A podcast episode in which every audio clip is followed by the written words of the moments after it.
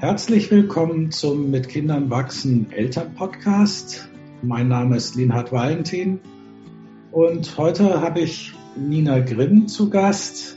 Das erste Mal jetzt in unserem Podcast. Nina ist Psychologin und äh, Psychotherapeutin beziehungsweise werdende Psychotherapeutin. Und so das Thema, mit dem wir uns heute beschäftigen wollen, ist eins, was auch Nina immer wieder umtreibt und was, denke ich, für alle, nicht nur Mütter, sondern Eltern ein wichtiges Thema ist. Und das heißt, äh, wie können wir lernen, mit uns selbst einen freundlicheren, wohlwollenderen Umgang zu finden? Ähm, und das wird so ein bisschen unser Thema von heute sein. Also herzlich willkommen, Nina. Schön, dass du da bist. Ganz herzlichen Dank für die Einladung, lieber Linhard. Und weil wir ja sozusagen ein Achtsamkeitspodcast sind, wenn man so will, mhm. vielleicht die erste Frage an dich. Wie bist du eigentlich auf das Thema Achtsamkeit gestoßen? War das schon vor, bevor du Mutter wurdest oder äh, hat dich das Muttersein sozusagen da hineingebracht, so wie es vielen eigentlich auch ergeht, so dass du ein bisschen was dazu erzählen kannst? Total gerne. Es ist äh, tatsächlich sowohl als auch. Also ich bin lange vor meiner Mutterschaft mit dem Thema in Berührung gekommen und habe es aber durch meine Schwangerschaften und durch meine Elternschaften natürlich nochmal auf eine ganz andere Art und Weise vertieft und die Bedeutung auch nochmal neu interpretiert tatsächlich. Also die erste Berührung war tatsächlich nach dem Studium in Mexiko, als ich das erste Mal meditiert habe und das so für mich gefunden habe, diese, diese Kontemplation und dieses mich in Verbindung setzen mit etwas anderem, was fernab von meinem Verstand ist. Und als ich zurückkam nach Deutschland und mein Psychologiestudium aufgenommen habe, war das dann das erste Mal so, dass ich es dann so tatsächlich auch in, im, im Zuge der dritte Wellenansätze der Verhaltenstherapie auf eine, eine Name dafür bekommen habe. Und ähm, also die Erfahrung, die ich praktisch davon schon gemacht habe mit Meditation, dann auf einmal auch so auf, von einer, von einer theoretischen, wissenschaftlichen, praktischen, psychotherapeutischen Perspektive heraus kennengelernt habe. Und das war tatsächlich so die erste Berührung auch mit dem Namen Achtsamkeit, also im Psychologiestudium dann tatsächlich. Und äh, nach, nach meinem Studium bin ich mit meinem heutigen Mann, sind wir nach Indien gereist. Das war irgendwie eins der Länder, wo es mich so hingezogen hat. Und da ähm, kam dann das Vipassana zu uns, also dieses ganz klassische Schweigeretreat nach Cuenca. Und da sind wir dann im wahrsten Sinne des Wortes drauf kleben geblieben und haben da haben da einige Zeit auch dann in dem Ashram noch verbracht und haben dann noch als, ähm, ne, also auch noch gearbeitet und so weiter. Und dann bin ich tatsächlich auch in Indien schwanger geworden, dass es so einen nahtlosen Überfluss gab von mich Achtsamkeit nochmal auf einer ganz anderen Ebene zu nähern und auch zu begreifen und zu erfahren, hinzu, dass es dann wirklich auch nochmal eine, eine andere Bedeutung bekommen hat durch dann, ne, ich habe mich zum Beispiel achtsamkeitsbasiert auf die Geburt vorbereitet und äh, viele spannende, tolle Bücher dazu gelesen, die ja unter anderem du publiziert hast, lieber Valentin. Beispiel von der großartigen Nancy, Mindfulness-Based Childbirth. Das war so eine meiner Bibeln, die ja mir einfach auch noch mal eine neue Perspektive auf, auf das Thema gefasst hat, gebracht haben und wirklich Gold wert waren für mich tatsächlich in der Zeit. Das ist ja dann offensichtlich, ähm, Cuenca ist ja schon sehr strukturiert. Ja. Und der Unterschied zum Familienalltag ist ja dann, das kann ja mal zu einem Crash der Kulturen werden, wo alles von dir ferngehalten wird. Du hast einen fest geregelten Tagesablauf äh, und so weiter. Und auf einmal bist du Mama und das ist dieses Außenskelett, wie ich es manchmal nenne, was Halt gibt, ist dann plötzlich weg. Und ähm, wie John Kabat-Zinn gerne sagt, Eltern seien die ganze Katastrophe, tritt dann äh, stattdessen ein. Und gerade wie ja auch in dem, unserem Podcast immer wieder Thema ist, in einer Gesellschaft, wo die Unterstützung für Mütter oder auch Eltern, man kann die Väter sogar mit einbeziehen, einfach so mangelhaft ist, wie es in unserer Menschheitsgeschichte quasi noch nie gewesen ist. Und ähm, willst du kurz was zu erzählen, was die Achtsamkeit dir da gegeben hat oder was dann für Prozesse in dir abgelaufen sind nach, nach Ashram, plötzlich Freiburg, Familie? Hast du mal, hast du mal äh, drei, vier Stunden Zeit dafür, Lina? Nein, also es war tatsächlich auch einer der größten Diskussionspunkte zwischen Konrad und mir, also meinem Mann, als wir aus dem Ashram rauskamen. So die große Frage, so, ja, es ist ja irgendwie alles schön und gut, aber wie, was nutzt uns das jetzt tatsächlich auch im wirklichen Leben? So, da haben wir viel drüber diskutiert und es war auch damals schon ein sehr, sehr wichtiges Thema für mich. Ja, wie, wie kann ich diese Erkenntnisse, die auf Meditationskissen total viel Sinn ergeben, tatsächlich auch in meinen Alltag bringen? Und der kann in Indien mitunter auch schon ganz schön voll und stressig sein. Also ich würde fast sagen, er toppt, er könnte das Mutter, den Mutteralltag fast sogar noch toppen manchmal. Und ja, ich denke, ähm, das war tatsächlich ein, ein wesentlicher Prozess von wie die wie die ganzen Erkenntnisse, die dort waren, zum Beispiel nicht zu werten oder mit dem zu sein, was gerade tatsächlich ist, immer wieder zu übertragen und zu übertragen und zu übertragen. Und ich finde, dass tatsächlich die Kinder da eigentlich noch ein fast coolerer Guru sind als Gwenka und die Familie eigentlich ein viel passenderer Tempel, weil du da tatsächlich die Möglichkeit bekommst, dein, dein Wissen immer und immer wieder zu überprüfen und immer und immer wieder anzuwenden. Und das war auch, glaube ich, so tatsächlich mein größtes Learning, wegzukommen von dem Punkt, ich muss das jetzt schon können und ich weiß es doch, warum funktioniert es nicht, hinzukommen zu dem Punkt, dass ich es genießen darf, da auf einem Weg zu sein und dass jeder Moment, in dem ich realisiere, dass ich gerade wieder entgegen einem Wert von mir zum Beispiel gehandelt habe, eine Chance für mich ist, mich wieder neu auszurichten und da so ein Stück weit einen Genuss für den Weg auch zu entwickeln. Mhm. Der Weg hat dich ja offensichtlich auch dazu gebracht, jetzt äh, dir Gedanken zu machen, wie du andere Mütter unterstützen kannst in ihrem oder Eltern in ihrem Leben mit Kindern. Ähm, wenn ich mich recht erinnere, hast du bei Dörte einen Elternkompass auch mitgemacht. Ja, genau.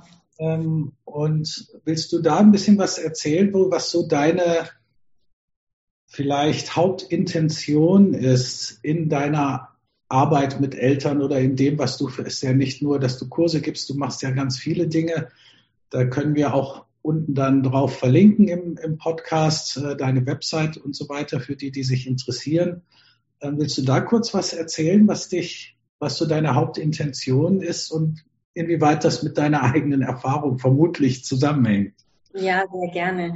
Die Dörte war tatsächlich einer meiner Engel auf diesem Weg äh, weil sie so eine der Frauen waren, die, die mich so ermutigt haben, für das zu gehen, was noch als so Idee in meinem Kopf war.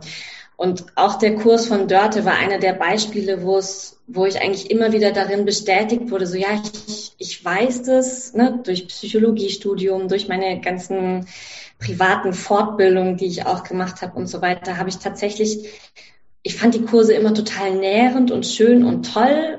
Und trotzdem war es immer so, ja, weiß ich, weiß ich, weiß ich, aber wie, also ich habe mir immer selber so ein Stück weit so eine, wie so eine Brücke gewünscht, so eine Prozessbegleitung, die mich wirklich darin unterstützt, das Wissen auch in meinen Alltag zu bringen, weil in den allermeisten Fällen ist es ja dann so, das, wie es bei dir ist oder die Herausforderung, die du hast, die steht einfach dann zufällig nicht in den Büchern, so.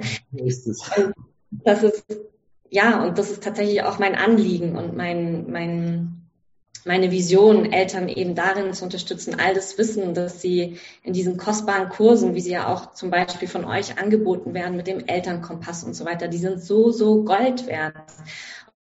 Und trotzdem stehen wir immer wieder vor dem Punkt dann oder vor der Frage, und was bedeutet das jetzt aber konkret für mich? Und warum fällt es mir denn zum Beispiel schwer, immer in diesen Situationen das dann auch tatsächlich umzusetzen. Also da kommt dann so mein, mein psychotherapeutischer Background mit rein, ja, wirklich zu gucken, was, was, wie wirkt deine ganz persönliche, deine ganz individuelle Geschichte mit rein und wie kannst du auch trotz oder gerade wegen deines vollen Alltags dafür Sorge tragen, dass du wirklich in dieser Klarheit bleibst, dass du wirklich in deine liebevolle Präsenz kommst, die ja die Achtsamkeit auch so wundervoll beschreibt.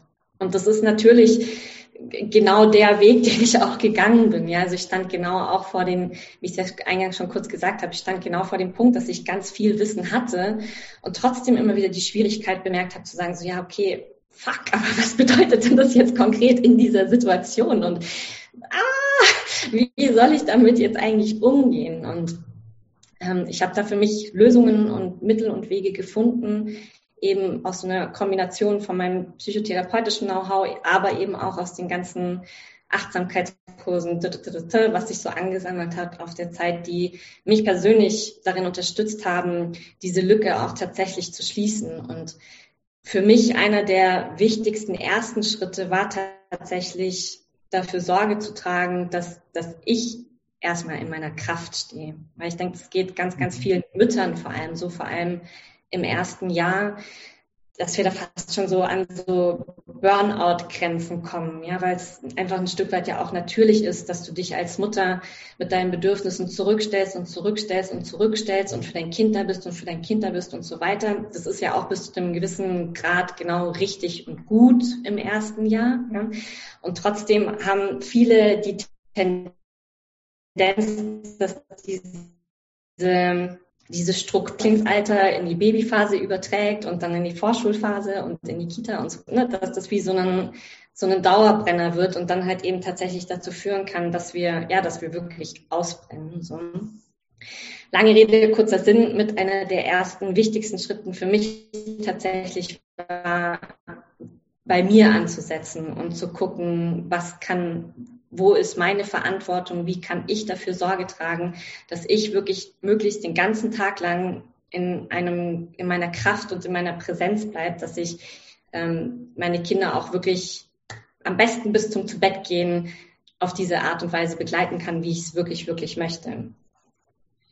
Ja, ich denke mal, dass ähm, was in dem Zusammenhang natürlich fast ein bisschen paradox klingt, ist mit diesem vielen Wissen, dass es in der Achtsamkeit ja darum geht, den Don't Know Mind zu kultivieren. Also sozusagen diese alles Wissen auch vergessen zu können und ja. zu halten, dass wir immer wieder keine Ahnung haben. Ja. Weil nur in diesem offenen, unvoreingenommenen Modus können wir ja dann tatsächlich zu unserem inneren Kompass in Kontakt kommen und nicht nur überlegen, oh, was sagt die oder der Autor auf Seite so und so viel dazu. Ne? ich, ich denke, denke das ist wirklich wichtig, diese psychotherapeutischen Kenntnisse, die wir heutzutage haben, zu verbinden mit so einer kontemplativen Praxis. Ne?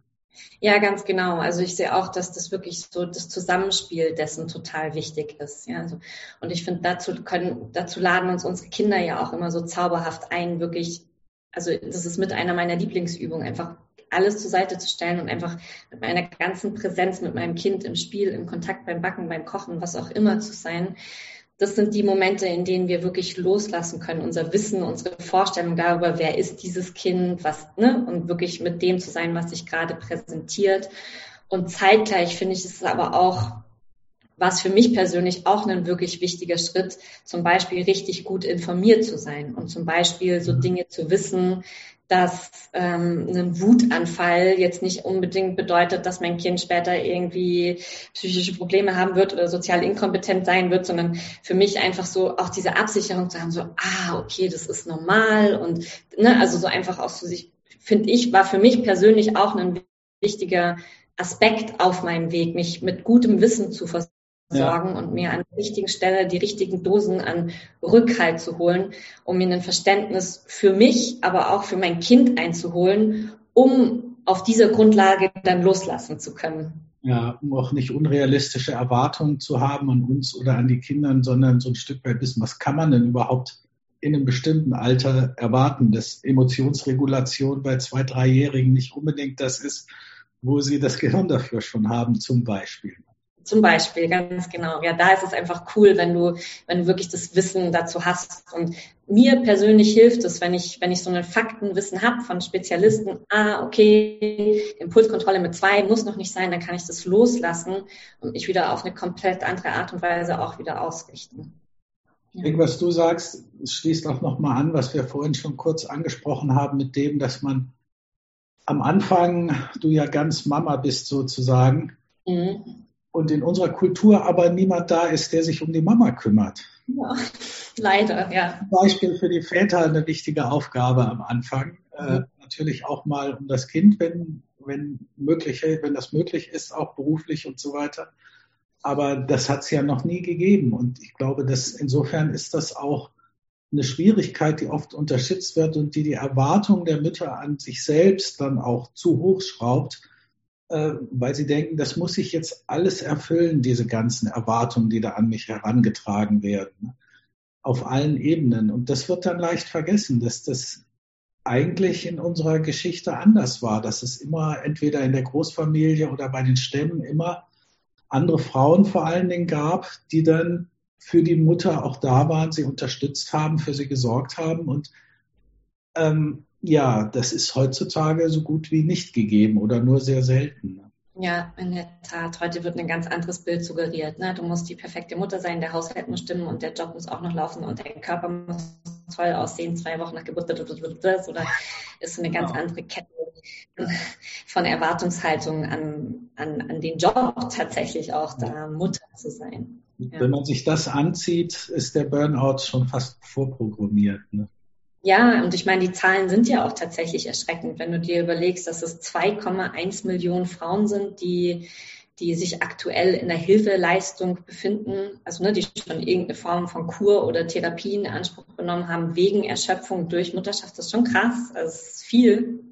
Und das sind, ist, ja, wie gesagt, ist wie gesagt auch nur die, also das ist die aktuelle Zahl. Ne? Das heißt, davon auch auszugehen, dass die Dunkelziffer einfach auch sehr viel höher ist, dass ja. da ganz viele Frauen sind, die einfach aushalten, durchhalten. Ja. Oder postnatale Depression, weil einfach niemand da ist und man dann plötzlich da hängt. Also das ist, denke ich, schon ein wirklich wichtiges Thema. Ja.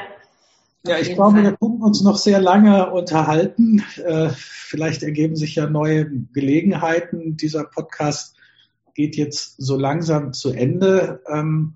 Ich möchte noch kurz darauf hinweisen, dass die Nina für Arbor auch dabei ist, einen Online-Kurs zu machen. Willst du zu dem kurz was sagen, was für dich da im Vordergrund steht? So gerne. Danke für die Möglichkeit, Linhard.